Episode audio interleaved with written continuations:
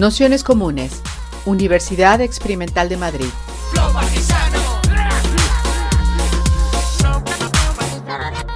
Toda la información en nuestro canal de Telegram Nociones Comunes o en nuestra web traficantes.net barra formación.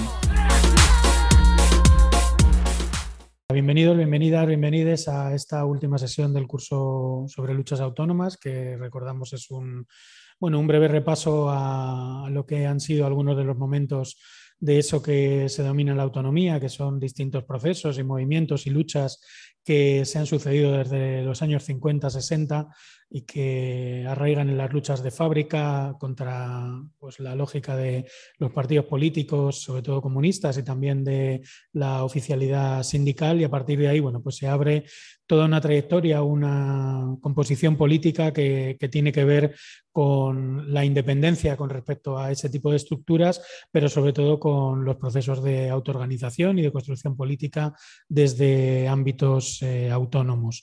Ahí hemos hecho un repaso de aquellas luchas autónomas, eh, parando también en lo que fue la, experiencia italiana, en esas, eh, como decía Carlos Prieto, luchas sin nombre o movimientos sin nombre de, pues bueno, de migrantes anónimos que llegaron a la fábrica desde el sur de Italia y construyeron pues, todo un movimiento de lucha en el ámbito del trabajo, pero también con una fuerte composición de rechazo al trabajo y acompañando de alguna manera las luchas al, campo, al ámbito metropolitano. ¿no? Es ahí donde nos centramos en el curso en todo lo que han sido los movimientos de ocupación, los movimientos contraculturales, eh, los movimientos también eh, transmaricabollos, como vimos el último día.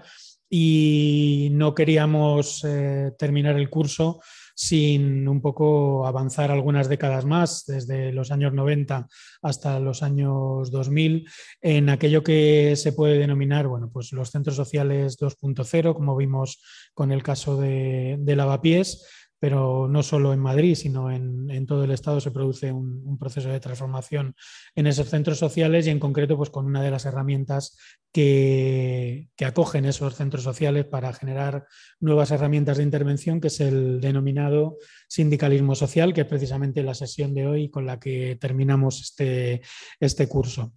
Eh, para esta sesión hemos invitado a Beatriz García, compañera de Traficantes de Sueños y militante de la, plataforma de afectados por la hipoteca de Vallecas y también del Centro Social La Villena de Vallecas, que bueno, pues es una de las experiencias que ha hecho este recorrido, una de tantas experiencias que ha hecho este recorrido de, construir nuevos modelos de centros sociales y albergar en ellos experiencias de sindicalismo, de un sindicalismo social que, bueno, una de sus puntas de lanza es el movimiento de vivienda.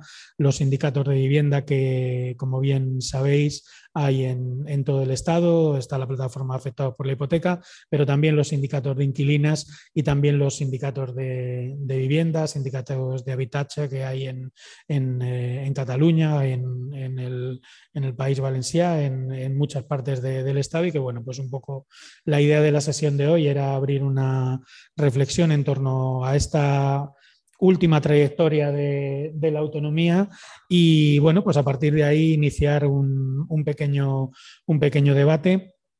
Y nada más, agradeceros a todos, a todas, a todos que, estéis por aquí y especialmente a Bea que se haya prestado a preparar la, sesión que la hemos organizado bueno, pues a partir de tres bloques que, se van a formular de manera como, preguntas para bueno, pues intentar ir haciendo un, repaso a todas estas cuestiones que, he señalado. Así que, sin más, voy a comenzar con la, con la primera cuestión. Muchas gracias, Bea, por estar por aquí. Y a partir de ahí arrancamos y vamos contestando a cada uno de los bloques. El primer bloque, decía, comenzamos en donde lo dejamos la sesión anterior, que eran los centros sociales, los movimientos eh, queer desde toda la trayectoria de los años 80 y, primeros y primeros 90 y, decía, en los años 90 se produce una transformación importante de algunas hipótesis de estos centros sociales de los que venimos siguiendo la pista en el curso. Se llega incluso a hablar de centros sociales 2.0, ¿no? retomando la eh, idiosincrasia, por decirlo así, o la forma de hablar del movimiento hacker y en concreto de la programación, que cuando avanza en, versiones, un mismo programa va poniendo estos... Eh, apartados numéricos, ¿no? 1.0, 2.0, eh, y la pregunta sería, ¿en qué consistió ese cambio de unos espacios 1.0, por llamarlos así, a los centros sociales 2.0? ¿Cuáles fueron sus apuestas políticas? Así que nada, pues comenzamos con esta pregunta. Pues gracias Pablo, gracias Nociones Comunes por la invitación. Eh, yo sí voy a retomar un poco pues, a partir de la sesión de Marisa, ¿no? que estuvo hablando de las experiencias de los labos de lavapiés. Em, en los centros sociales ocupados de los años 90, pues ya sabemos, fueron espacios de politización, de experimentación y de libertad. Se ha hablado de que eran las casas de una política, en primer lugar, expresiva, ¿no? más de manifestar malestares y los deseos de aquellos jóvenes, pues en el contexto que decía Maresa, ¿no? del post-desencanto, con el aumento de la precariedad, pues la aparición de las ETT, la desindustrialización, Em, pero a la vez en una sociedad que aunque em, empieza a revolverse ¿no? pues contra la precariedad laboral, eh, sigue siendo muy impermeable a otro tipo de movimientos masivos, eh, más de subversivos o de resistencia. ¿no? Entonces, como decía Marisa, eran experiencias de marginalidad que no, no tenían como principal objetivo comunicar a otros ninguna propuesta, sino más bien política expresiva de vivir en libertad como se quería vivir, construir otro tipo de relaciones sociales, eh, vivir de otra manera. ¿no? Em, también hay una charla del curso de la ciudad, si no me equivoco, la sesión de Fernando, que habla de este contexto político, ¿no? Es muy, muy interesante a este respecto.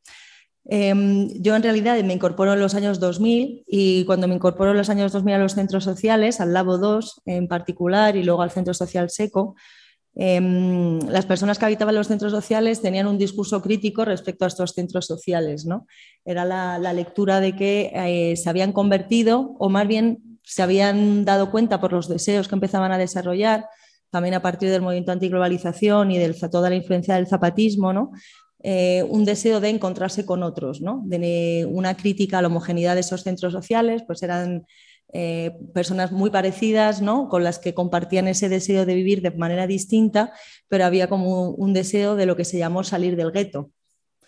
Em, precisamente para hacer que pues, en los centros sociales pudiera haber otro tipo de personas, pues más mayores o más pequeños, eh, la cuestión de la migración, eh, que los espacios fueran acogedores de otra manera y en ponerse en contacto con, otra, con otras partes de la sociedad. Entonces, bueno, hubo, eh, como digo, cuando yo me incorporo ya se están teniendo esas discusiones sobre cómo salir del gueto, cómo entrar en contacto con otras gentes em, y cómo eh, transformar los centros sociales o qué centros sociales podrían dar cabida a otras apuestas políticas. ¿no? Eh, esta idea de querer estar con, otros con los que, no están igual, ¿no? O puedes que no estés tan de acuerdo, pero que empieza a parecer que para hacer política eh, es necesario romper pues, los caminos en los que nos mete la propia estratificación social, ¿no? Entonces, cómo romper esas estratificaciones sociales y encontrarse con otros para hacer política. A principios de los 2000 está toda la cuestión de la precariedad laboral. La flexibilidad laboral se vivía con cierta ambigüedad, o sea, también había un deseo pues, de una vida a otra que no fuera una jornada laboral ¿no? de toda la vida en el mismo empleo con las mismas funciones. Entonces había cierta ambigüedad en torno a la flexibilidad eh, laboral, pero en cualquier caso la propia temporalidad y la rotación hacía muy difícil organizarse. Y los sindicatos mayoritarios pues ni estaban ni se les esperaba ¿no? en estas nuevas figuras precarias. Em, pero resultaba claro que para luchar se necesitan estructuras que soporten la lucha, ¿no? estructuras colectivas.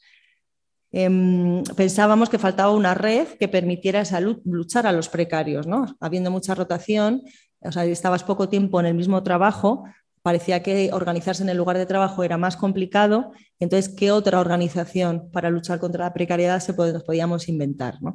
Y ahí pues surge el, lema, ¿no? Precarias, precarios saliendo del armario. Hubo una serie de manifestaciones que se llamaron los May Day, eh, no solo en el Estado, y eh, había esa voluntad ¿no? de imaginar pues, formas sindicales em, donde se pudiera organizar la precariedad. ¿no?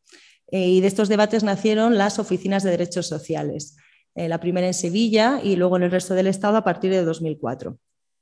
También a partir de los 2000 habían llegado, empezado a llegar de manera masiva los migrantes ¿no? de América Latina y también de otras partes del mundo. Eh, era obvia la explotación y la violencia, pues todo el sector de la construcción, por supuesto, ¿no? en el largo boom inmobiliario del país, pero también en todos los servicios personales, pues de trabajo doméstico y los servicios de atención al público, etcétera, ¿no? el agrobusiness. Em, estaba claro que eh, había un deseo de encuentro con estas personas que venían de otros sitios y claramente vivían en unas condiciones de explotación mayor, de violencia mayor, cruzadas, como sabemos, por la ley de extranjería ¿no? y por las redadas racistas. ¿no? Era algo para la gente de movimiento, era algo muy obvio y también era muy obvio que no se iba a poder luchar por mejoras laborales si no luchábamos por las de todas. ¿no? O sea que también organizarse los precarios eh, habiendo, existiendo las leyes de extranjería que dejaban una situación de vulnerabilidad absoluta, aparte de la población trabajadora, pues no nos parecía que tuviera ningún sentido. Hablábamos entonces de la alianza precario-migrante. ¿no? O sea, esto fue una voluntad, pues la gente de centros sociales, organizadas en torno a las oficinas de derechos sociales, de establecer medios de comunicación, de encuentro y de lucha colectiva con estos migrantes que estaban llegando y que vivían en esas situaciones, a partir, como digo, de una conciencia también de las transformaciones que había habido en el mercado laboral y que nosotras ya llamábamos eh, precariedad. Luego, pues muchos años después, recuerdo cuando vi que me, llegó un mail ¿no? de la Fundación esta del Español Urgente, Fundeu, que ponía precariado, palabra, ¿no? como ya se admite la palabra precariado, ¿no? Pues en a principios de los 2000 eh, intentamos organizarnos desde esa posición. Em, en las oficinas de derechos sociales, como digo, había esa voluntad de que fueran espacios de encuentro de precarios e inmigrantes para enfrentar la situación laboral y social. Con esa voluntad de encontrarnos con la gente con la que no estábamos predestinados a encontrarnos, ¿no? por nivel cultural o social. Que sí te cruzas en los barrios, como sigue pasando a día de hoy, no es que vivas en mundos separados, pero excepto en el AMPA eh, podríamos decir, o en la tienda, ¿no? Es difícil, es difícil encontrarte. Entonces, las, las ODS, las oficinas de derechos sociales, pusieron en marcha una serie de dispositivos que estaban pensados para encontrarnos con la idea de poder luego luchar juntos, ¿no? Una vez nos conociéramos, compartiéramos, se generaran confianzas, como pensábamos y sabíamos que teníamos problemas comunes, ya fuera la precariedad laboral o la vivienda o la sanidad pública, ¿no? la enseñanza, lo que fuera, a partir de ahí poder luchar. ¿no? Eh, abrimos clases de castellano porque era algo también como muy evidente ¿no? y un saber colectivo que podíamos compartir. Se abrieron asesorías jurídicas sobre papeles ¿no? de extranjería, también sobre laboral y hacíamos talleres formativos sobre derechos. Eh, pues los primeros talleres también de cómo moverse por la ciudad, con toda la cuestión de las redadas racistas. ¿no? Ahí entramos en contacto con muchos senegaleses en lavapiés. Eh, generamos, había una red que se llamaba Ferrocarril Clandestino, que estaba formada por distintas ODS y otros colectivos del barrio de Lavapiés y luego de todo Madrid. Em, a partir de ahí también se formó la Asociación de Sin Papeles de Madrid, ¿no? que luego también daría lugar al Sindicato de Manteros. Eh, entramos en contacto con Bangladesís, de la Asociación de Bangladesís, que todavía eh, existe. Em, en el Centro Social Seco, las, las compas y compas marroquíes montaron una asociación que se llamaba FAC, de alguna manera, en esas oficinas pues, compartíamos lo que sabíamos sobre derechos e intentábamos pues, eh, encontrarnos y luchar juntas. Em, en paralelo, nosotras ya habíamos eh, reflexionado sobre los sindicatos de principios de siglo que no solo se centraban en la cuestión laboral, sino que tenían cooperativas de vivienda, que tenían economatos, ateneos culturales. ¿no? Entonces, para nosotras también eh, era una cuestión de mm, que no entendíamos solo lo sindical y lo laboral, sino que queríamos imaginar otros dispositivos sindicales más allá también de lo laboral, un poco teniendo este imaginario de los sindicatos de principios de siglo y pensar cómo podría ser un sindicato en lo reproductivo, no, no solo en lo productivo laboral, sino también en lo reproductivo. Cajas de resistencia, las mutuas. Entonces, este tipo de sindicalismo que genera comunidades en lucha a través del apoyo mutuo y la acción directa, no solo de lo laboral y salarial, es lo que se suele llamar sindicalismo social, eh, y que luego podemos hablar un poco más. El caso es que en este contexto eh, los centros sociales eh, también entraron en discusión, ¿no? ¿Qué puede un centro social en este contexto con estos objetivos políticos? Y ahí fue cuando los, renombramos ¿no? como centros sociales 2.0. Eh, que incluyan estos dispositivos de sindicalismo social, pues asesorías, cajas de resistencia, ocupaciones de vivienda y también proyectos productivos. el centro social como un espacio de producción, de generación de renta. Em, esto está ligado a, la idea de que eh, una debilidad fundamental que tenemos ahora a la hora de luchar es que bueno, somos absolutamente dependientes del salario porque eh, nos hemos sido despojados de los medios de producción y reproducción autónomas a lo largo de la historia eh, mundial de los últimos 500 años, ¿no? en particular en Europa. Eh, en el sentido, no sé si habéis leído pues Calibán y la bruja, ¿no? en Europa pues no siempre hemos sido proletarias. en el siglo XVI la población europea era campesina a los campesinos europeos, a las campesinas europeas se les roban las tierras y los comunes, ¿no? se cercan las tierras y se privatizan los comunes. Entonces, esta es la primera gran expropiación de los medios de producción y reproducción autónoma que tenían los campesinos, dependientes de un señor feudal, etc. Por supuesto, no hay que idealizar, pero de alguna manera cuando te proletarizas es cuando dependes eh, absolutamente del salario de un tercero para poder sobrevivir. ¿no? Em, Luego, además, eh, ya aún proletarizados, eh, existían medios de reproducción colectiva, por ejemplo, las ciudades, lo que sabemos de las crianzas colectivas, los lavanderos colectivos, ¿no? el trabajo de ayuda mutua, los huertos que había en las ciudades. Entonces, eh, todas estas mm, tradiciones comunitarias de la reproducción de la vida también se van individualizando, privatizando también en otro libro de Federici que se llama El patriarcado del salario, pues estudia cómo en un momento dado la explotación de los obreros industriales es tal, también de mujeres y niños, que eh, se, se decide una transformación por la que se expulsa de la fábrica mujeres y niños, ¿no? se construye el salario familiar y se da como otra vuelta de tuerca a la dependencia de las mujeres del salario de los hombres, pero más aislados cada vez más en la familia nuclear. Em, a partir de la Segunda Guerra Mundial, esto además, lo que son toda la tradición de mutuas obreras y lo que decía de los economatos, las cooperativas de vivienda de sindicatos, se empieza a estatalizar, ¿no? Cuando el Estado interviene después de la Segunda Guerra Mundial intentando controlar la lucha de clases, ¿no? Esto, bueno, por ejemplo, está desarrollado en un libro de nuestro compañero Emanuel Rodríguez, ¿no? de la política contra el Estado, y en, también hay un librito finito que se llama em, el ¿cómo se llama? Que está el, ensayo de la Carta de los Comunes. Hay un ensayo final de Isidro López en el que cuenta este proyecto, ¿no? O sea, digamos que si eh, la privatización de las tierras te convierte en proletario, la estatalización de los medios de reproducción que sobrevivían o que había construido el movimiento obrero, eh, estos medios de reproducción son estatalizados en la forma de estado de bienestar. Entonces, llegamos a un momento en el que mm, somos absolutamente dependientes del salario, no tenemos medios de producción autónomas pero también los medios de reproducción están estatalizados y tampoco somos dueños de los mismos. Entonces, o sea, la reflexión es que carecer de medios de reproducción y de producción autónomas nos hace absolutamente débiles también para la lucha. O sea, ¿cómo vas a luchar si no te puedes sostener? No, no puedes sostener la vida, tu vida y las de la gente a tu alrededor porque eres absolutamente dependiente del salario y no tienes medios de reproducción autónoma. ¿no? Entonces, eh, esta idea es, base, ¿no? la idea de que los centros sociales y el sindicalismo social lo que persigue es la construcción de entramados comunitarios que en primer lugar puedan sostener las luchas que decidamos llevar a cabo, ¿no? la construcción de medios de producción y reproducción autónoma. Em, por eso se empiezan a poner también en marcha proyectos productivos en los centros sociales. Em, por ejemplo, eh, porque el dinero también, hay ciertos movimientos que ven el dinero como algo que contamina, ¿no? Em, todavía hoy en algunos centros sociales no se quiere cobrar, ¿no? Hay como cierta relación con el dinero, que luego podemos debatirlo también si os parece interesante, como de mm, pues como el, el, dinero contamina, genera procesos de corrupción, de concentración, de poder, entonces preferimos mantenerlo lejos eh, para no entrar en esas disputas que el dinero genera. ¿no? Pero de alguna manera en estas áreas y en estas discusiones de los centros sociales 2.0, bueno, pues más bien se era de dinero gratis más que de derecho al dinero y en cualquier caso eh, se apostaba por la construcción, como digo, de estructuras económicas. Estructuras económicas porque se piensan que en estructuras económicas autónomas dan mayor autonomía a los movimientos, a las luchas, a los centros sociales de los proyectos en los que estás.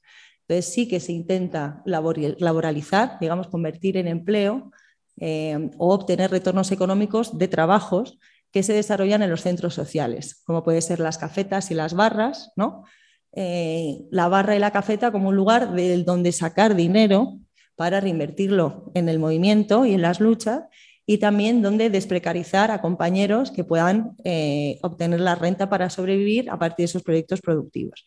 Entonces, bueno, las barras y las cafetas es como un elemento general, pero bueno, también se generan otro tipo de cooperativas eh, en relación con el software libre, por ejemplo, ¿no? en estos años. Em, y luego también pues todas las librerías que, sea, Traficantes de Sueños es anterior, pero en este proceso de las ODS, muchos otros espacios ligados a centros sociales y ODS abren librerías en el resto del Estado, ¿no? como puede ser Catacrack, como puede ser Sinusia, La Pantera Rosa, gente que estaba en estas discusiones y que realmente considera que establecer estructuras económicas autónomas es, es una política autónoma imprescindible. No sé si dejar aquí esta historia. Sí, podemos seguir. Eh, porque yo creo que luego hay una parte, ¿no? que es la que decíamos de seguir profundizando en el sindicalismo social, que tiene que ver con cómo se encuentran estos centros sociales, las ODS, lo que es la, primera fase de, sindicalismo social con la crisis de 2008, ¿no? que, que de repente tanto la crisis como el 15M supone un, estallido social, es decir, una vuelta de tuerca a todo lo que se venía haciendo y algunas de las experiencias del sindicalismo social, sobre todo en vivienda, pasan de ser experiencias singulares, más o menos vinculadas a un centro social o más pequeñas, si se quiere, de menor escala, a, convertirse en dinámicas pues, mucho más amplias como, como se demuestra en la plataforma de afectados por la hipoteca, pero no solo, es decir, que a partir de la crisis empiezan a salir también un montón de formas sindicales en centros de trabajo, es decir, cómo se produce ese, ese, cambio, en qué consiste en ese momento esa idea del sindicalismo social y qué objetivos se persigue, cómo se organiza y, todo eso. Em, bueno, pues como comentaba, nosotras estábamos en la Oficina de Derechos Sociales del Centro Social Seco. Eh, había otra ODS en Carabanchel, había una ODS en el Patio Maravillas, eh, estaba la Asociación de Sin Papeles, eh, la agencia Todas Hacienda de la Caracola, también estaban las compas de, de la parroquia de San mm, Lorenzo en el ferrocarril clandestino. Entonces, bueno, llega el 15M y es verdad que pues, nos mueve el suelo a todas, ¿no? O un proceso de politización masivo y radical, ¿no? De encuentro en las plazas. Em, y es verdad que los procesos que llevamos en marcha pues quedan un poco en suspenso ¿no? y se reorganizan. Por ejemplo, pues cuando ya el 15M se va a los barrios, pues mucha, mucha gente que estábamos en las ODS pues nos vamos a nuestras asambleas de barrio. ¿no? Em, y la gente de la ODS, parte de la gente de la ODS, em, que como digo, estábamos más centrados en la cuestión migrante, eh, contra la ley de extranjería, las redadas racistas, de clases de castellano, la asesoría jurídica, eh, pero que ya empezábamos a, imaginar fórmulas en relación a la vivienda, porque nuestras propias compañeras migrantes eh, y todas en realidad, o sea, como que trabajamos para pagar un alquiler, entonces parece bastante obvio que si no tienes que pagar un alquiler o tienes otras formas de vida colectiva, estos medios de reproducción autónoma que decíamos, eres menos dependiente del trabajo y por lo tanto también tienes más capacidad para decir que no a un trabajo o para pelear en el trabajo. Entonces ya estábamos pensando en, cómo entrarle a la cuestión de la vivienda. Y eh, con la descentralización del 15M a los barrios, eh, parte de la gente de la ODS nos metemos a la comisión de vivienda del 15M, de la asamblea del 15M de Puente de Vallecas. Esta comisión de vivienda, pues con el tiempo se convierte en la plataforma afectados por la hipoteca, federados con el resto de plataformas del Estado, em, que muchas de, las cuales habían sido creadas y empujadas por compañeros y compañeras de, las discusiones de los centros sociales 2.0 y de las discusiones sobre las oficinas de derechos sociales nos convertimos eh, en PA. Em, ahora, por ejemplo, de hecho, una de las primeras ocupaciones que hacemos es un bloque que se llama Llerena, que ahora ha cumplido 10 años en enero. ¿no? Todavía, todavía sigue, siguen viviendo compañeros allí, compañeros incluso de la ODS, siguen viviendo allí. Em, entonces, bueno, la PA, como decía Pablo, es uno de los dispositivos del sindicalismo social fundamental se basa en el apoyo mutuo, ¿no? hoy por ti, mañana por mí, eh, incluye una acción directa eficaz, que serían los stop desahucios, las ocupaciones de sucursales o de sedes, genera derechos en la práctica con la ocupación de viviendas, la lo llamamos recuperación de viviendas ¿no? en manos de fondos buitres y bancos, y también elimina deudas, ¿no? hemos negociado un montón de, acciones en pago y condonaciones de deudas, genera derechos cambiando leyes o es una de las apuestas, ¿no? con mayor o menor éxito. Ya sabéis que la ILP que se hizo a nivel estatal, también se hizo una ILP a nivel de Comunidad de Madrid. Em, y luego además es un espacio mestizo, donde gente de todos los sitios pues, pelea codo a codo por un bien de primera necesidad. Eh, dentro de la PA y que también fue un aprendizaje de la época de las, asesorías de las oficinas de derechos sociales, la asesoría de la PA se piensa desde el principio colectiva. ¿no? En las ODS las asesorías eran individuales y con la PA se da un salto importante en la forma de organización del sindicalismo social, que son las asesorías colectivas.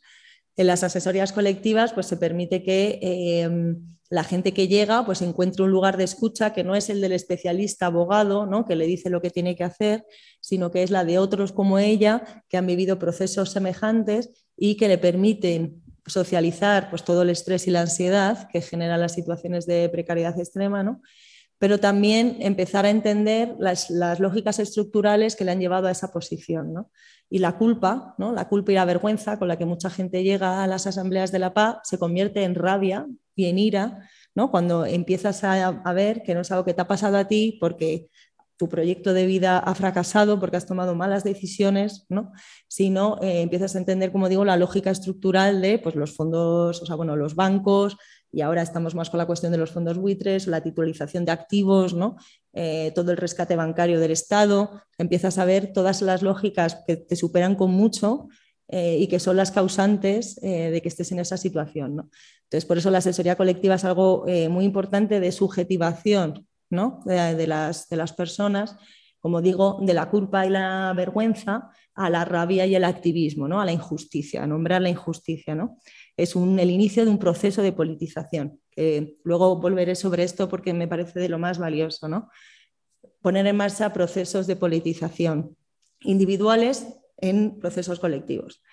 Entonces, bueno, en la Villana de Vallecas, que es eh, mi centro social en el que participo, pues está la PA de Vallecas, de eh, la plataforma de Puente de Vallecas, eh, pero tenemos también una despensa solidaria que es previa a la pandemia y que su lema es no es caridad, es justicia y del barrio para el barrio. Entonces, bueno, la despensa desde el principio se entiende como un, lugar en el que la gente se autoorganiza, sí se pone los supermercados para que la gente del propio barrio eh, le done bienes, pero es esa gente la que se organiza para recoger, la que se lo reparte y la que decide cómo se reparte, dónde se ponen, etcétera. ¿no? Entonces no es un sitio donde alguien te da algo, sino es un espacio de autoorganización para conseguir ese bien de primera necesidad. ¿no? Y con un discurso pues, eh, más basado en la injusticia y la justicia social más que en la necesidad o la bondad, ¿no? en cuestiones más éticas. Eh, tenemos también una taberna, un espacio mm, eh, de estar, de encuentro, de baile, de fiesta, que también es algo muy, muy importante. Em, de hecho, pues compañeras de los pueblos originarios, por ejemplo, Gladys Sutsul considera que la base de la política comunitaria ¿no? Es la asamblea, es el trabajo colectivo y también es la fiesta, ¿no? esos momentos de organización colectiva de, la fiesta.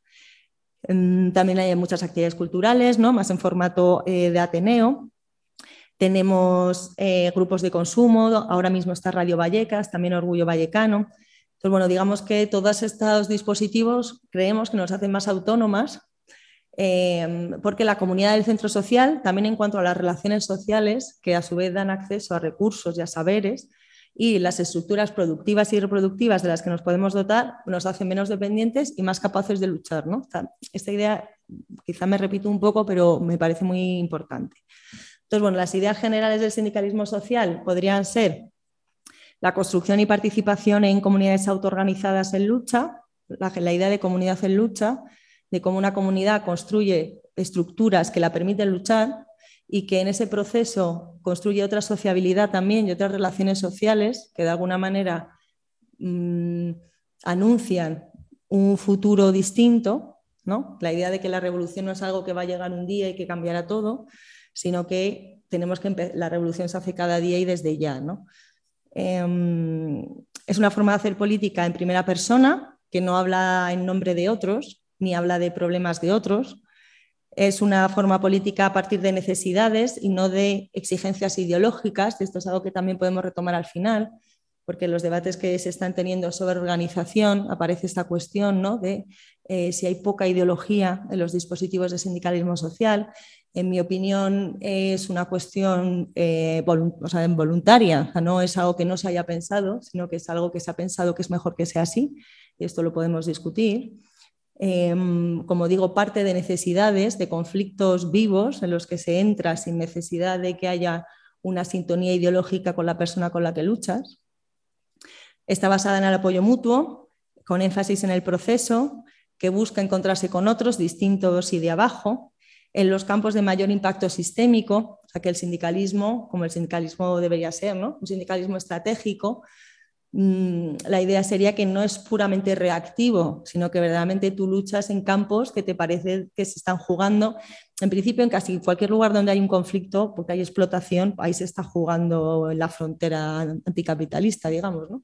pero de alguna manera el sindicalismo sí que eh, creo que debería buscar campos de donde el impacto sistémico también sea importante. ¿no? En este caso, por ejemplo, el de la vivienda, está claro que la estructura económica y productiva de nuestro país es una cuestión central. Eh, con acciones con efecto inmediato, inmediato para los individuos, las victorias de los concretos, ¿no? Hay que ganar, tenemos que plantear batallas que ganemos, tenemos que ganar las batallas que planteamos con efecto en lo macro, en las leyes o en los medios, generando a la vez una base material que permita seguir luchando. Pues, por ejemplo, recuperar viviendas también es algo que libera tiempo a la gente, en principio a la gente que vive ahí, libera tiempo para seguir luchando. Entonces tú vas, acumulando y ampliando a partir de los medios de reproducción y producción autónomas de los que te dotas. Cada, derecho que recuperas, no solo recuperas ese derecho, sino que te libera fuerzas para luchar mejor, digamos. ¿no? Entonces vas acumulando una base material sobre la que luchar, con prácticas reflexivas, en este sentido de mm, por qué luchamos en este campo y no otro, por qué somos esta estrategia y no otra, por qué tenemos estas formas organizativas y no otras, ¿no? Una, una relación así de reflexibilidad respecto a las prácticas que tenemos, con prácticas horizontales, sin jerarquías, con la circulación de palabras y tareas, eh, en la medida, pues en esta reflexibilidad que decía, ¿no? no es que se consiga que las prácticas sean absolutamente igualitarias, pero la propia voluntad de que así sea, en una reflexibilidad eh, sobre las prácticas, podemos pensar que permiten avanzar ¿no? en esa dirección, eh, con espacios formales y abiertos de toma de decisión para intentar huir la dictadura de la ausencia de estructuras. Supongo que habéis oído esta expresión alguna vez. ¿no? donde no hay estructuras, pues al final se, se toman las decisiones en grupos informales. Entonces, que haya estructuras no hace los espacios menos democráticos, sino probablemente más. Em, también eh, decir que, que los dispositivos de sindicalismo social estén en centros sociales autogestionados em, es relevante porque la propia gestión de un espacio autogestionado, valga la redundancia, eh, genera una posición de trabajo colectivo, de lo que decía, ¿no? Asamblea, trabajo colectivo y fiesta, que, es muy importante, ¿no? Em, en aras de evitar en lo posible el asistencialismo y eh, pues la, instrumentalización, el paternalismo, de alguna manera el estar codo con codo teniendo que arreglar, empujar y luchar por un espacio colectivo eh, es positivo em, pues como digo, para crear esa subjetividad de, comunidad en lucha, ¿no? Eh, codo con codo.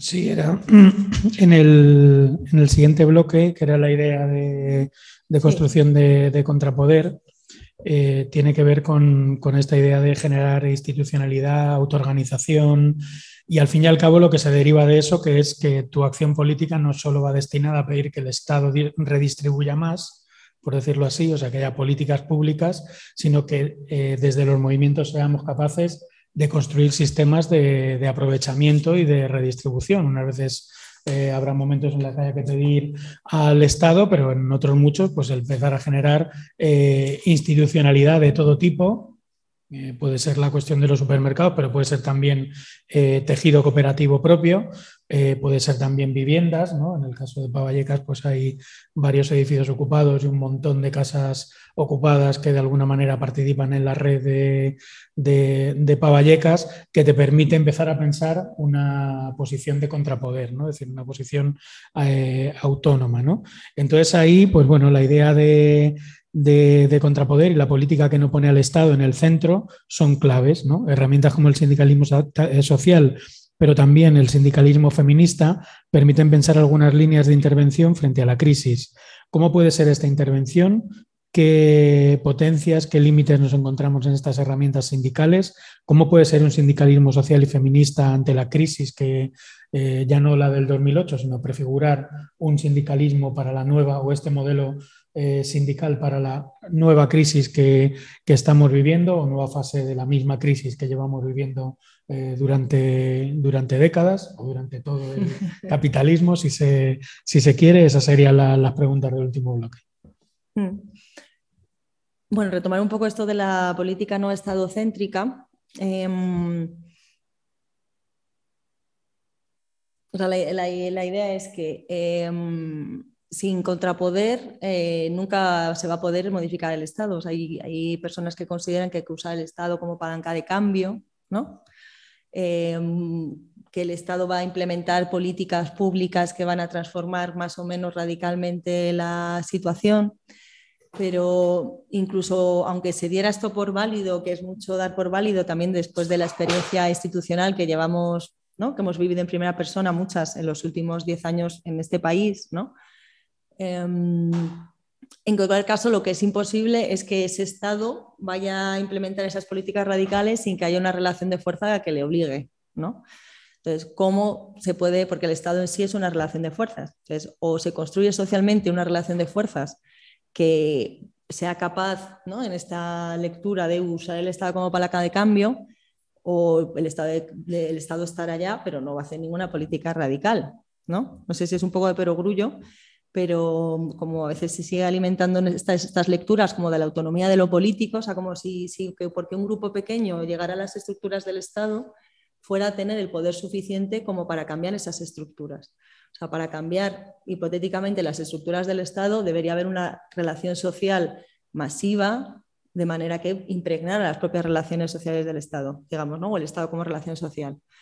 Em, por ahí, en cualquier caso, aunque se pensara como una forma de política estadocéntrica, aunque tu objetivo fuera el Estado, en mi opinión, eh, en cualquier caso es inevitable construir contrapoderes en primer lugar. O sea, que tú luego puedes pensar, pues generando un contrapoder suficientemente grande y fuerte, pues luego a lo mejor ya el Estado te da igual o estamos en otra pantalla. Pero incluso aunque tu objetivo fuera estatalista, es imposible si no se construye un contrapoder lo suficientemente fuerte que transforme las relaciones de fuerzas del país y, por tanto, en el interior del Estado.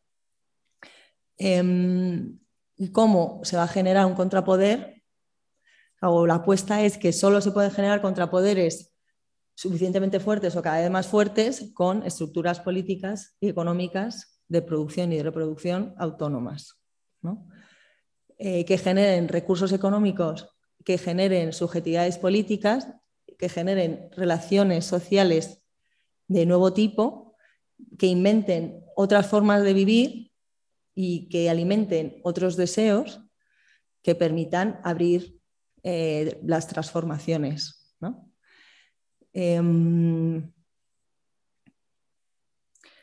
en este sentido, los centros sociales y los dispositivos de sindicalismo social se entienden en esa construcción de contrapoderes, que a veces también pues, se puede decir las instituciones, eh, las instituciones del común o instituciones de contrapoder, instituciones autónomas, ¿no?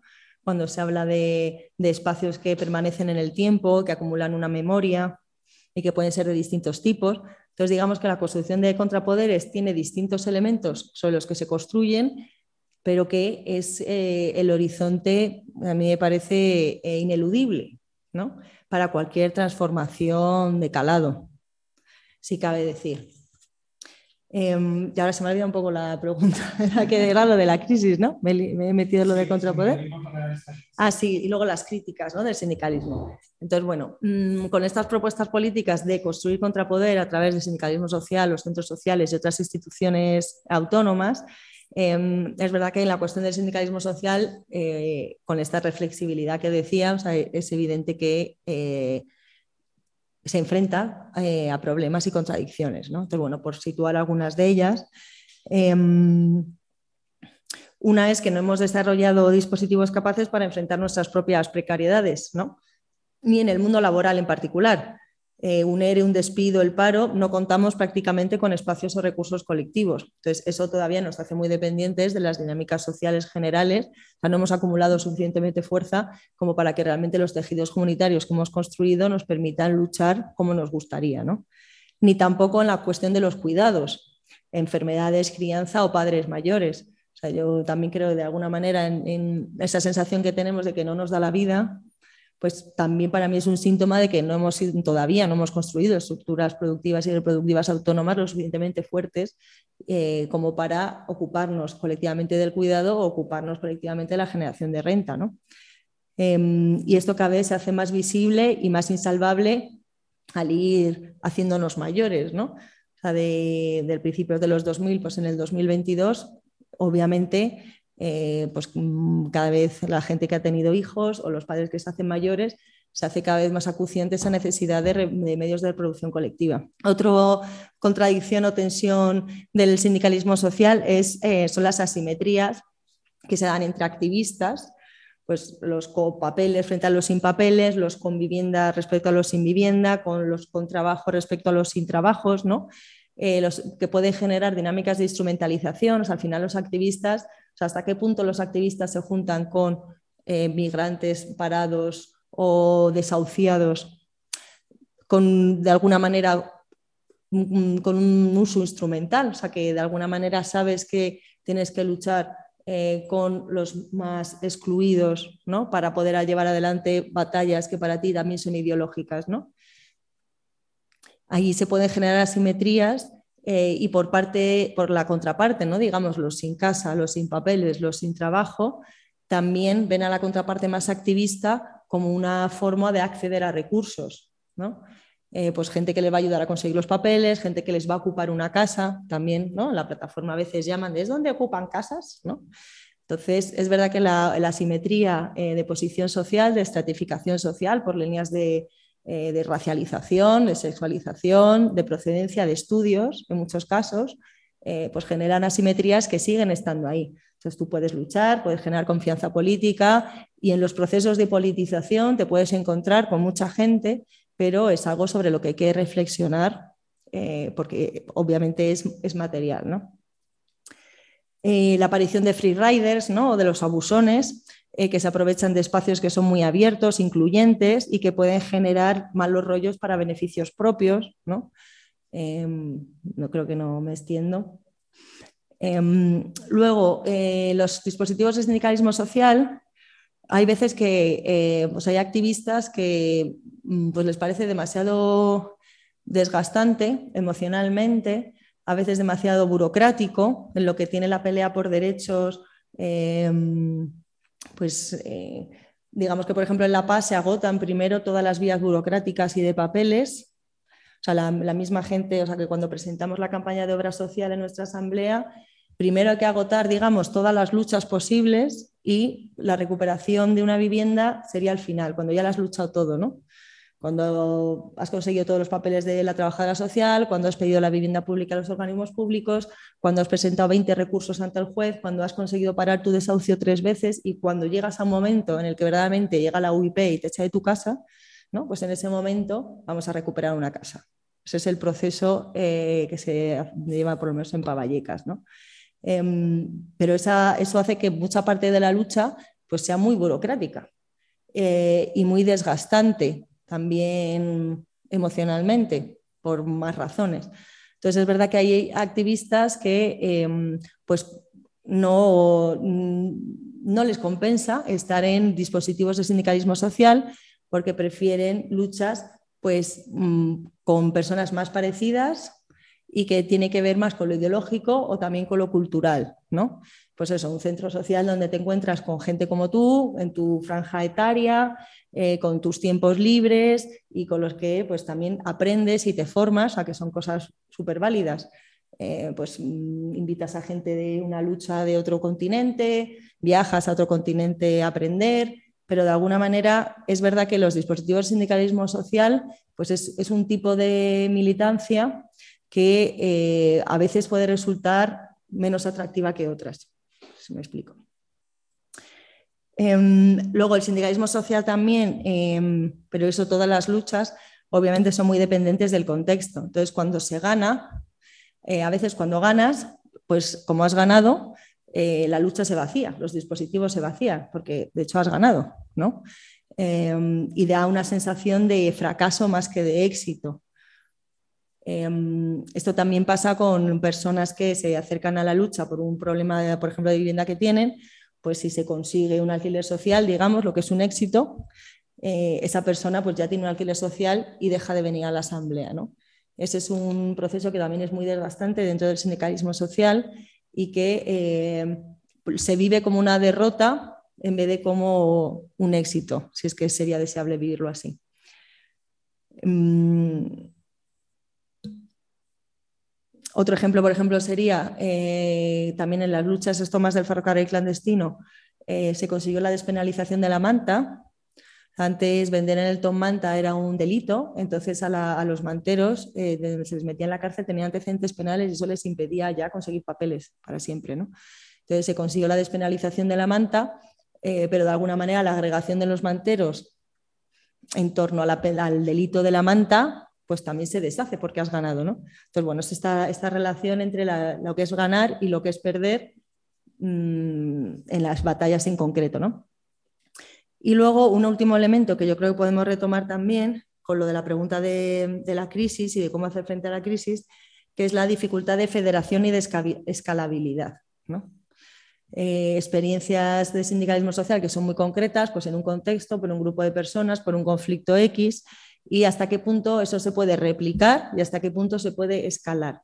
hasta qué punto se pueden federar o confederar las experiencias de sindicalismo social hacia otro tipo de, formas organizativas. Entonces, em, voy a entrarle un poco a la parte esta organizativa, porque yo creo que engancha con cómo hacer frente a la crisis ¿no? desde los dispositivos de sindicalismo social. Y con los, también con los debates que se está teniendo sobre organización, ¿no? Em, creo que no solo en Madrid, pero no podría confirmarlo, ¿no? Em, pero es verdad que pues, después de todo el siglo XV-M, em, después de todo el ciclo institucional, eh, del auge de extrema derecha, gobierno progresista y pandemia, ¿no? digamos que en, en, La Paz y en muchos otros lugares se tiene la sensación de que no se pueden seguir haciendo las cosas igual, sea, que el campo de batalla es otro, que mm, los ataques que nos llegan son otros, que el contexto también político y material es otro, pues por ahora la crisis del capitaloceno, ¿no? más acuciante, quiero decir, por la cuestión de la energía o los precios, ¿no? la inflación. O como que de alguna manera tenemos que repensar la práctica política que veníamos teniendo, aunque fuera alineada con estos principios que guiaban el sindicalismo social, y em, tenemos que pensar cómo nos atraviesa el momento y cómo eh, juntarnos más, ¿no? O una cierta voluntad de tener más claro un horizonte común, de tener más claras líneas estratégicas comunes, que aunque yo esté luchando en vivienda y tú estás luchando eh, por sanidad pública, ¿qué es lo que tenemos entre tú y yo? ¿no? ¿Qué compartimos? Aunque tú estés en un campo parando desahucios y yo esté eh, haciendo tarjetas para sin papeles. en qué momento nos vamos a encontrar y vamos a discutir de, hacia, de, qué estrategias, qué líneas estratégicas son las prioritarias, cuál es nuestro horizonte de lucha común, cuál, qué es lo que, dónde queremos estar dentro de 5, de 10, de 15, de 20 años, ¿no? O qué medios de producción y reproducción autónoma vamos a construir juntas mientras luchamos, ¿no?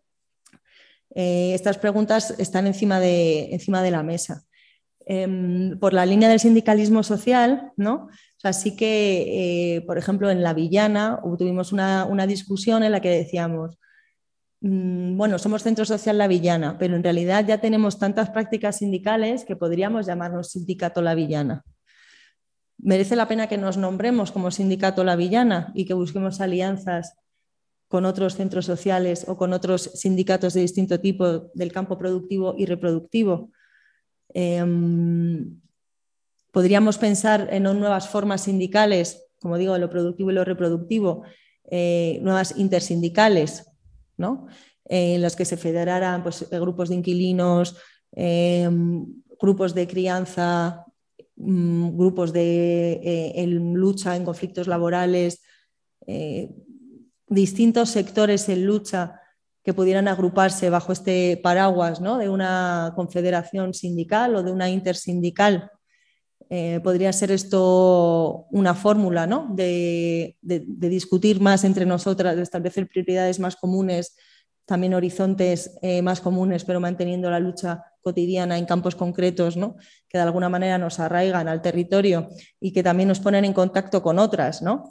porque esta es también una idea muy vieja las clases no preexisten a la lucha, ¿no? O sea, no hay como, pues no hay clases que de pronto se reconocen como clases contrarias y luchan, sino que es el conflicto, en el conflicto donde te das cuenta de que estás en lucha con otros y con los que luchas, luchando con los que luchan, construyes esa idea de clase, ¿no?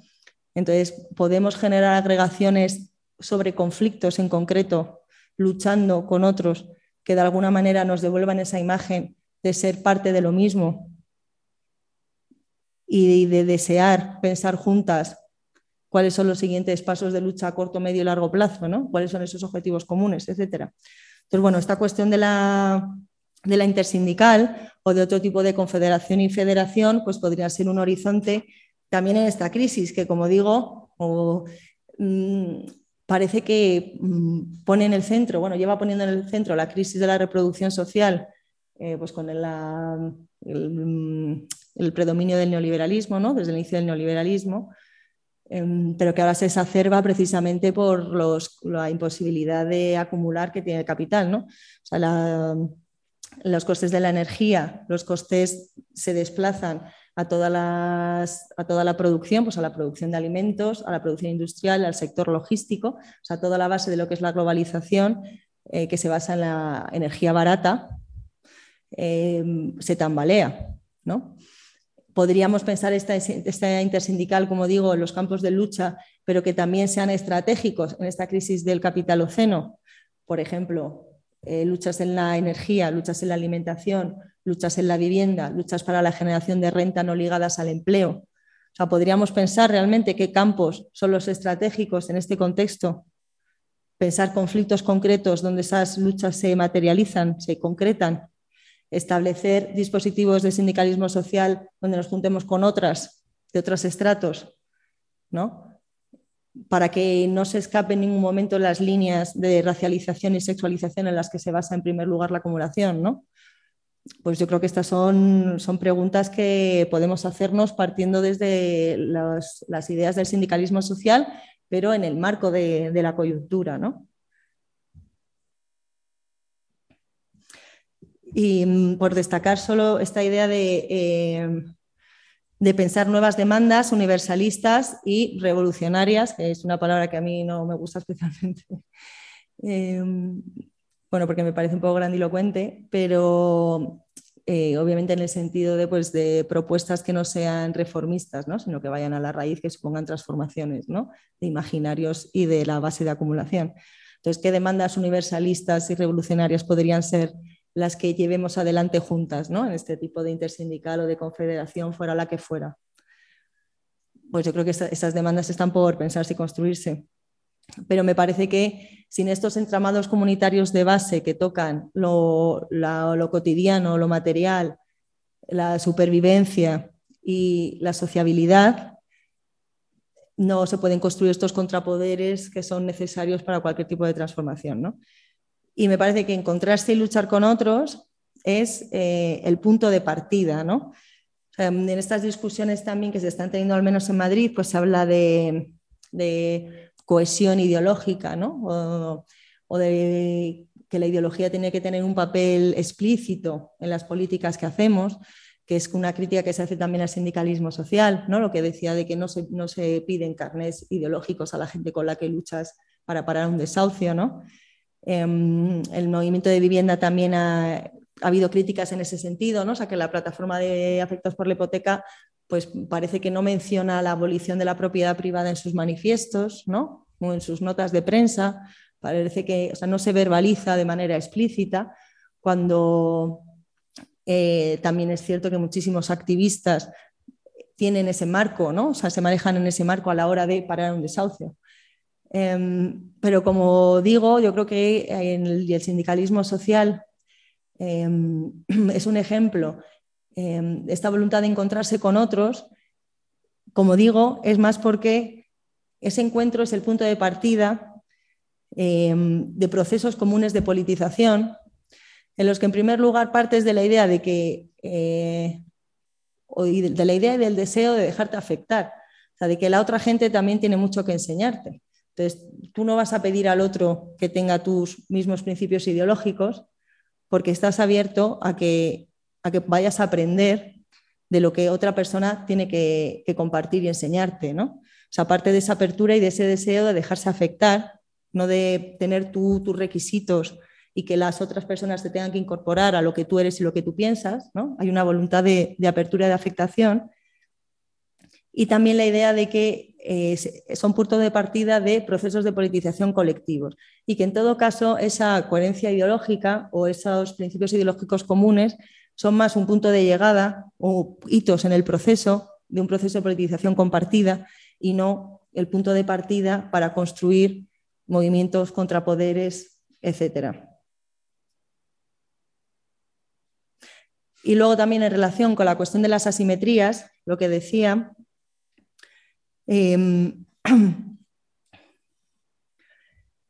tú para luchar eh, con otros eh, se tiene que generar una confianza política en la que verdaderamente el otro crea que eh, crea y sepa y sienta que tú estás a su lado y que para su desahucio es, un, es el objetivo compartido, ¿no? Por ejemplo. Entonces, em, si tú también pones por, por encima o por delante eh, principios ideológicos o eh, horizontes ideológicos compartidos que has debatido o consensuado con otros, de alguna manera creo que eso dificulta las posibilidades de generar eh, alianzas o confianzas políticas con personas que parten de necesidades básicas y que están luchando por sus necesidades. De alguna manera, eh, se hace más explícito una simetría de posiciones en las que tú sí que estás teniendo un uso instrumental de la lucha por la vivienda por conseguir otros horizontes políticos, mientras que estás luchando con otras personas que no tienen, no comparten esos horizontes políticos, em, que están pensando en el mucho más en el corto plazo y las necesidades vitales.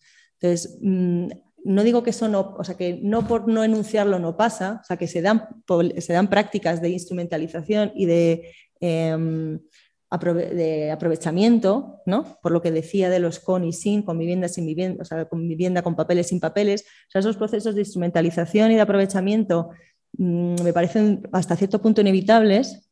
Em, creo que, que está bien explicitarlos, pero cuanto más también eh, esté definido o presente o se hayan desarrollado visiones políticas que superan con mucho los conflictos concretos en los que estás con otros y sobre los que generas esa confianza política, creo que eso puede generar eh, disfunciones, desconfianzas y rupturas de esos procesos de, de, politización colectiva, que al fin y al cabo no es más que la dinámica de los partidos que los partidos han tenido siempre, ¿no? Eh, de usos instrumentales de conflictos para eh, la visión que tenían los partidos de eh, hacia dónde había que dirigir la lucha.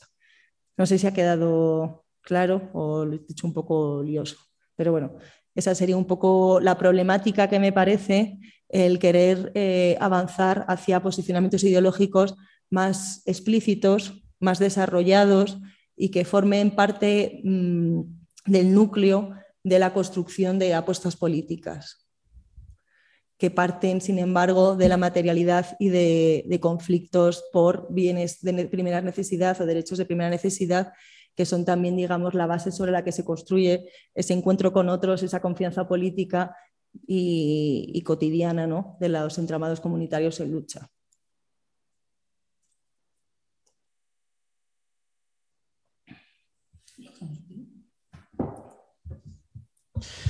Muy bien, pues muchas gracias, Bea. Y, nada, pues con estas preguntas nos quedamos y abrimos el, turno de debate. quienes estáis por casa, pues podéis encender el micro y hablar.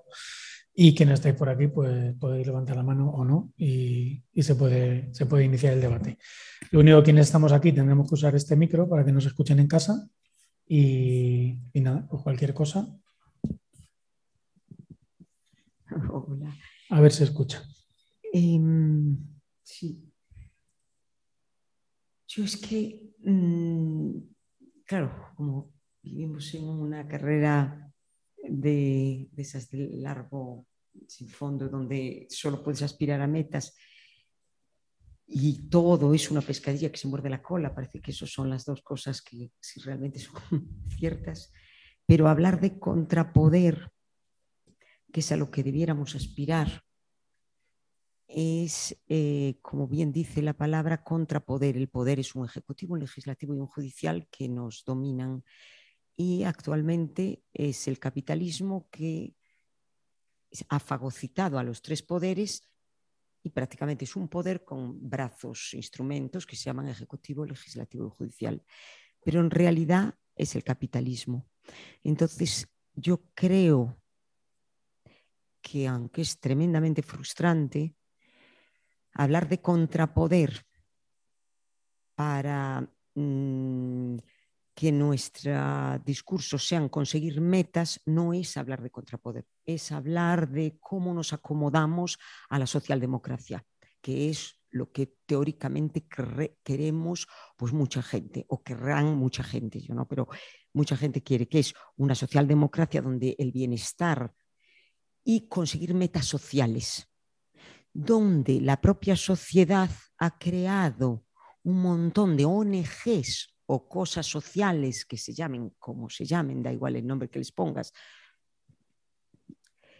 em, que simplemente contemporizan con el poder para hacer más suave las aristas, hasta el punto de que el 99,9% de, no sé qué por ciento, es por decir mucho, de los eh, eh, asociaciones, sociedades, ONGs, llámale como quieras, se nutren y tienen su razón de ser por la existencia de las diferencias sociales, del maltrato, del emigrante, del que tú no eres ciudadano, eh, qué es ser ciudadano, no, tú eres ciudadano, yo no soy ciudadano porque tú tienes el carnet que dice que eres ciudadano y yo no soy ciudadano porque soy un tío que viene del, por el Mediterráneo y llegué de milagro y, soy algo que tiene patas, pero no soy ciudadano.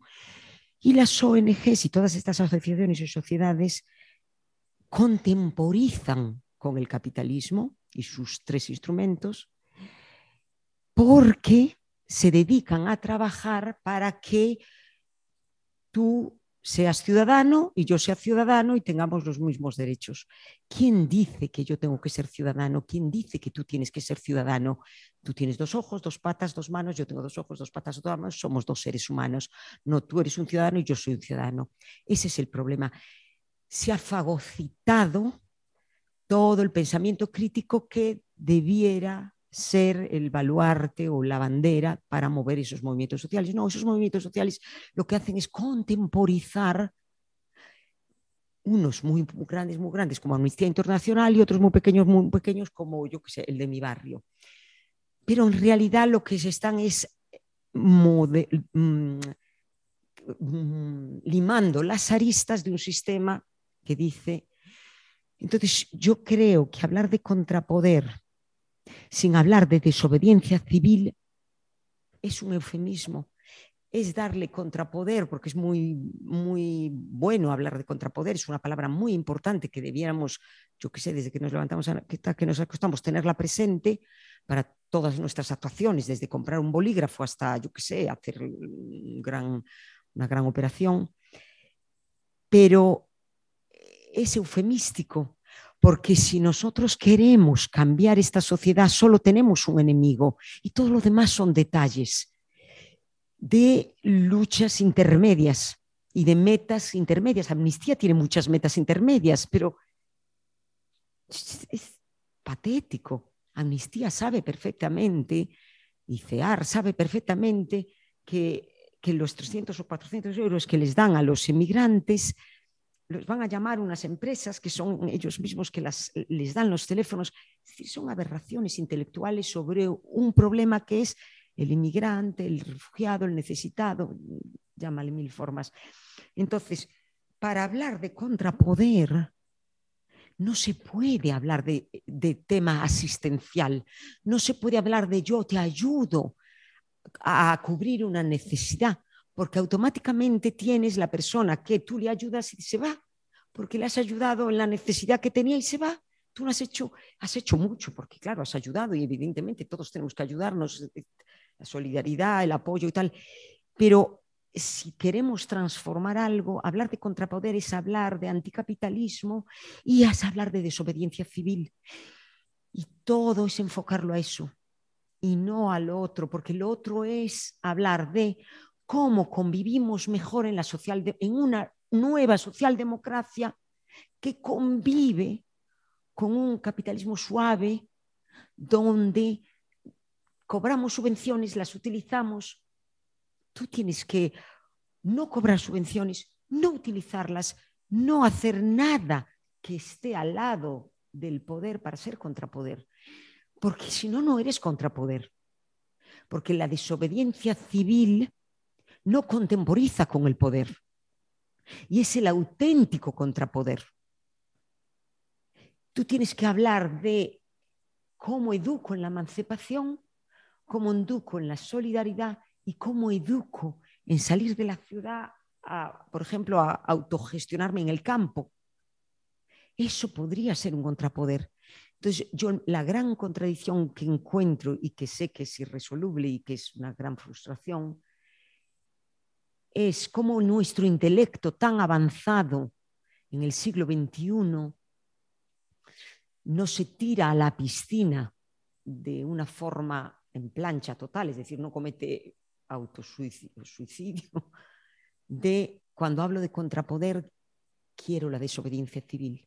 La calle es mía, no es tuya, con unas putas leyes socialdemócratas que te dicen que si sois 20, pero que si sois 21 ya no.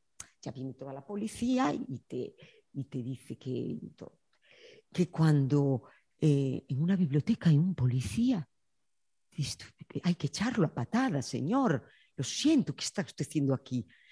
Cuando, eh, es decir, la desobediencia civil es el auténtico contrapoder de, mi punto de vista y eso es claro, eh, muy complicado, muy valiente, muy tal, pero hablar de contrapoder sin mencionar la derrota del capitalismo y sin la desobediencia civil es muy difícil de entender. Yo creo que es hacer más suave esta eh, sociedad, pero no es hablar de contrapoder. Me parece, cuando tú, por ejemplo, tienes una paidella, educación paidella, por ejemplo, que estudian en su casa y tal, y solo se presentan a los exámenes, mm, yo que sé, imagino por universidad a distancia o algo de eso, al final del ciclo, es un acercamiento mucho más fuerte que hacer una yo qué sé, una cooperativa que tiene totalmente el sistema de exámenes cada mes o cada semana y van, ¿sabes? son cosas totalmente diferentes, son distancias abismales respecto de la desobediencia civil, es una distancia abismal respecto a lo que es el poder.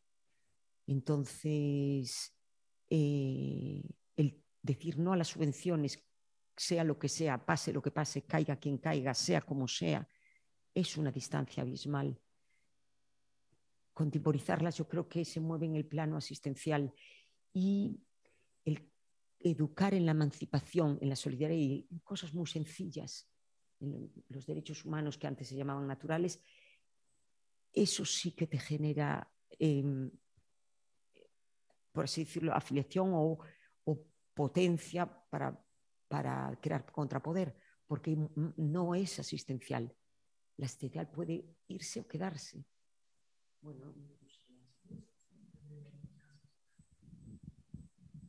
Cuando hablemos nos lo acerquemos para que se, escuche en casa. No sé si quieres comentar algo, Bea, o seguimos.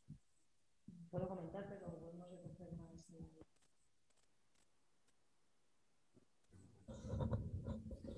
No sé si algo desde quienes estéis en casa o donde, donde estéis, porque digo en casa, en el autobús o en cualquier otro sitio. O sea, yo creo que es importante como un poco recordar que la, la idea del sindicalismo social es como mm, la búsqueda de lo que tú decías, del conflicto, ¿no? y ahora la pregunta es una nueva crisis, es dónde va a estar ese conflicto, es decir, ¿va a ser de nuevo una gran crisis de hipotecados? Pues no lo sabemos, ¿no? O sea, en el 2008 esa crisis se anticipó o no eh, y tomó una forma muy, muy concreta y de hecho, pues bueno, en el propio diseño de la plataforma afectada por la hipoteca, alguno de sus fallos eh, es el, cómo se originó, ¿no? Es decir, donde los militantes mm, tomaron la iniciativa frente a los afectados, por decirlo así, ¿no? Es decir, que el, diseño del dispositivo es un diseño eh, eh, es un diseño político, por decirlo, por decirlo de alguna manera, ¿no? Y ese peso no se ha quitado, no se ha quitado nunca. Entonces, pues, por ejemplo, sobre la PA está el peso de que como una parte importante de esos militantes decidieron que el proceso de sindicalismo tenía un techo de cristal que es institucional, pues ahora tienes a los portavoces ¿no? Pues la portavoz estatal de la PA es la alcaldesa de Barcelona, eh, la portavoza de la PA estatal hasta hace un, un año y pico, pues ahora es diputada de no sé qué, es decir, eh, y la pregunta es si existe la posibilidad de generar un conflicto estratégico sin necesidad de, devenir partido político desde este ámbito sindical. Es decir, esa es la gran... Es decir, hay gente que dice que para hacer eso hay que, ¿no? Lo que decía Bea, hay que tener muy claro desde el principio una ideología, un, eh, algunos lo que llaman ahora sería la estrategia socialista. Otra tendencia diría que lo que se trata es de organizar mejor esa dimensión sindical y federarla como sindicato, independientemente de que cada nodo tenga una ideología u otra, ¿no? Es decir, existe un punto de encuentro contra la propiedad privada, evidentemente, por eso se justifica la, ocupación, por ejemplo, ¿no? Es una herramienta básica. Eso quiere decir que hay un consenso de base en, la, en la, crítica a la, eh, a la propiedad privada, ¿no? pero que, por ejemplo, los conflictos que van a venir son tan claros como una crisis hipotecaria. A lo mejor sí, a lo mejor no. Es decir, que eh, hablamos de temas de diésel, hablamos de un montón de nuevos conflictos que no son tan claros como, esa crisis hipotecaria. Eh, entonces, ¿cómo se resuelve? Pues ahí está la, la pregunta. Entonces, bueno, pues para mí la pregunta ahora que le toca, que le toca a Bea eh, pasaría por ahí, decir que igual que hacemos una crítica siempre a los partidos políticos, de que evidentemente un partido político nunca va a ser revolucionario, un sindicato eh, siempre va a ser reformista. Entonces siempre tiene esa dimensión reformista con la que bandear. Es tú siempre tu banderín de enganche es la necesidad de otro que no piensa como tú y ese tú que previamente estás en el sindicato, tienes ya quieras o no una estrategia, sea más evidente, sea menos evidente, tienes una ideología, esté más oculta o esté menos oculta. Entonces, ese punto reformista que en, el, que la tradición anarquista es la clásica discusión con, con, eh, con ciertas tendencias dentro de la CNT, ¿no? porque la CNT, el anarcosindicalismo, incluso siendo anarcosindicalismo, tiene ese punto reformista, es decir, la base de entrada es la necesidad concreta, material, acuciante del trabajador, de la trabajadora, que le van a pedir, que se va a poner en huelga, que no sé qué, es decir, ese banderín de enganche está ahí siempre, es decir, si se resuelve ese conflicto, eh, pues es muy, posible que mucha gente pues, se salga, lo deje, a lo mejor quede afiliado, pero nunca más vuelva por una asamblea, ¿no? Es decir, que ahí es donde está. ¿Cómo se resuelve esa, esa dimensión reformista? ¿no? En gran parte de las preguntas que estaba haciendo BEA estaban, estaban ahí. Entonces yo creo que está bien el seguir, el seguir dándole, dándole vueltas, ¿no? Es decir, el, el librito este de entrevistas a los años, en los años a militantes de los años 20 y 30, el de militants, el militantes, ¿no? Eh, creo que es de Ana Monjo, que son entrevistas y tal, pues en las asambleas de la federación local de cualquier sindicato de Cataluña en los mejores años de la CNT, las discusiones eran ¿por qué la gente se afilia y luego no viene a las asambleas y somos cuatro gatos y solo se preocupan de lo suyo? Es decir, bueno, pues que es un problema bastante extendido. Es decir, ¿cómo conseguimos mm, que a la vez que generamos una estructura que resuelve necesidades concretas, politizarlas, colectivizarlas, autoorganizarlas. Yo también me hacía énfasis en lo de proceso de politización.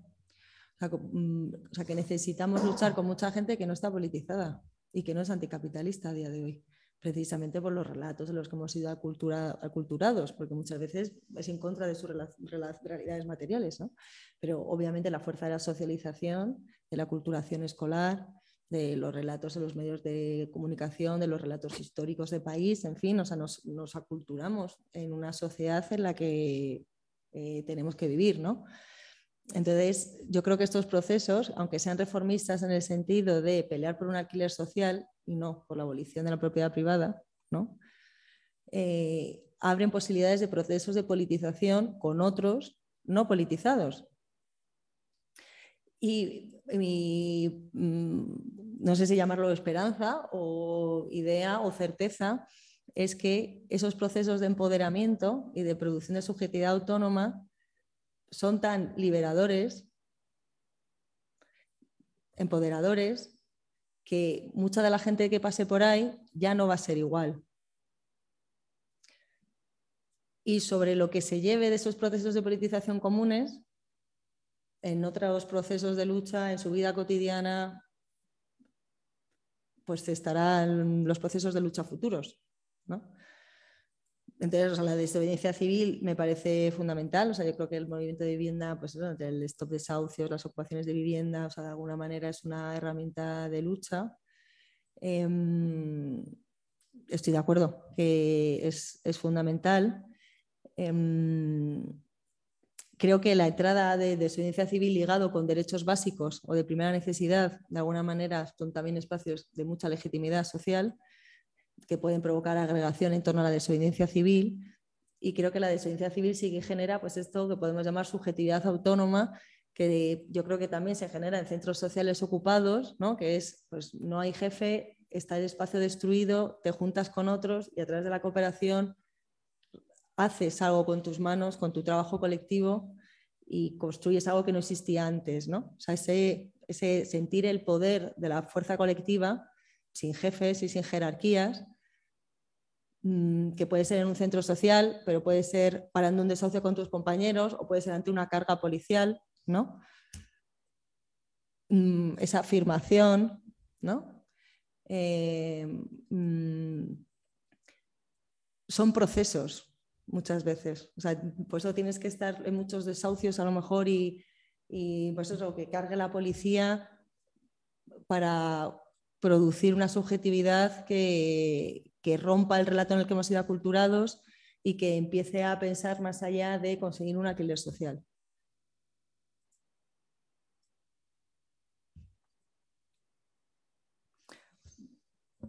Porque también creo que hay que acumular. O sea, como que es verdad que decir que hoy tenemos contrapoderes sería falso. No lo creo.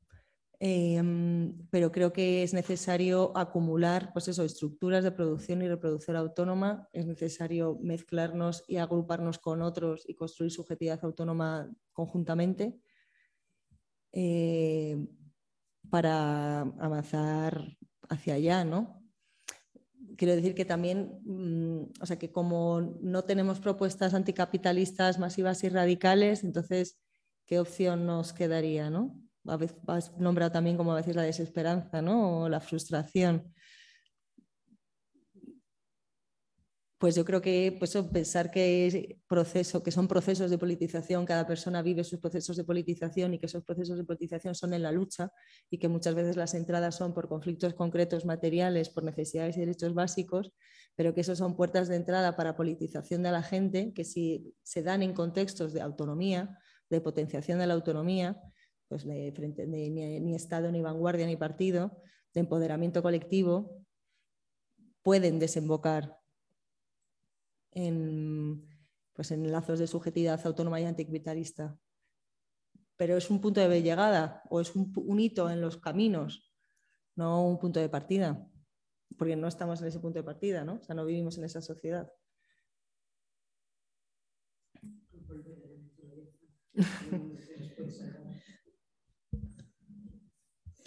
No sé si hay alguna cuestión más.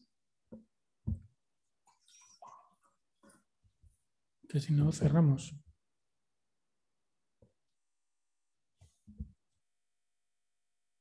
bueno, pues yo creo que lo vamos a dejar, lo vamos a dejar aquí.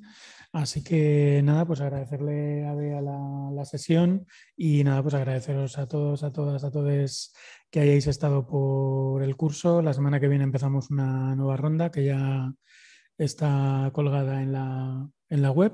Y nada, pues esperamos veros por aquí más veces, por los cursos, por la maliciosa, por las manifestaciones, haciendo contrapoder, conflicto, desobediencia civil, todo lo que se nos ocurra y a ver si cada vez con más, con más gente. Así que nada, un abrazo y nos vemos en la siguiente. Muchas gracias.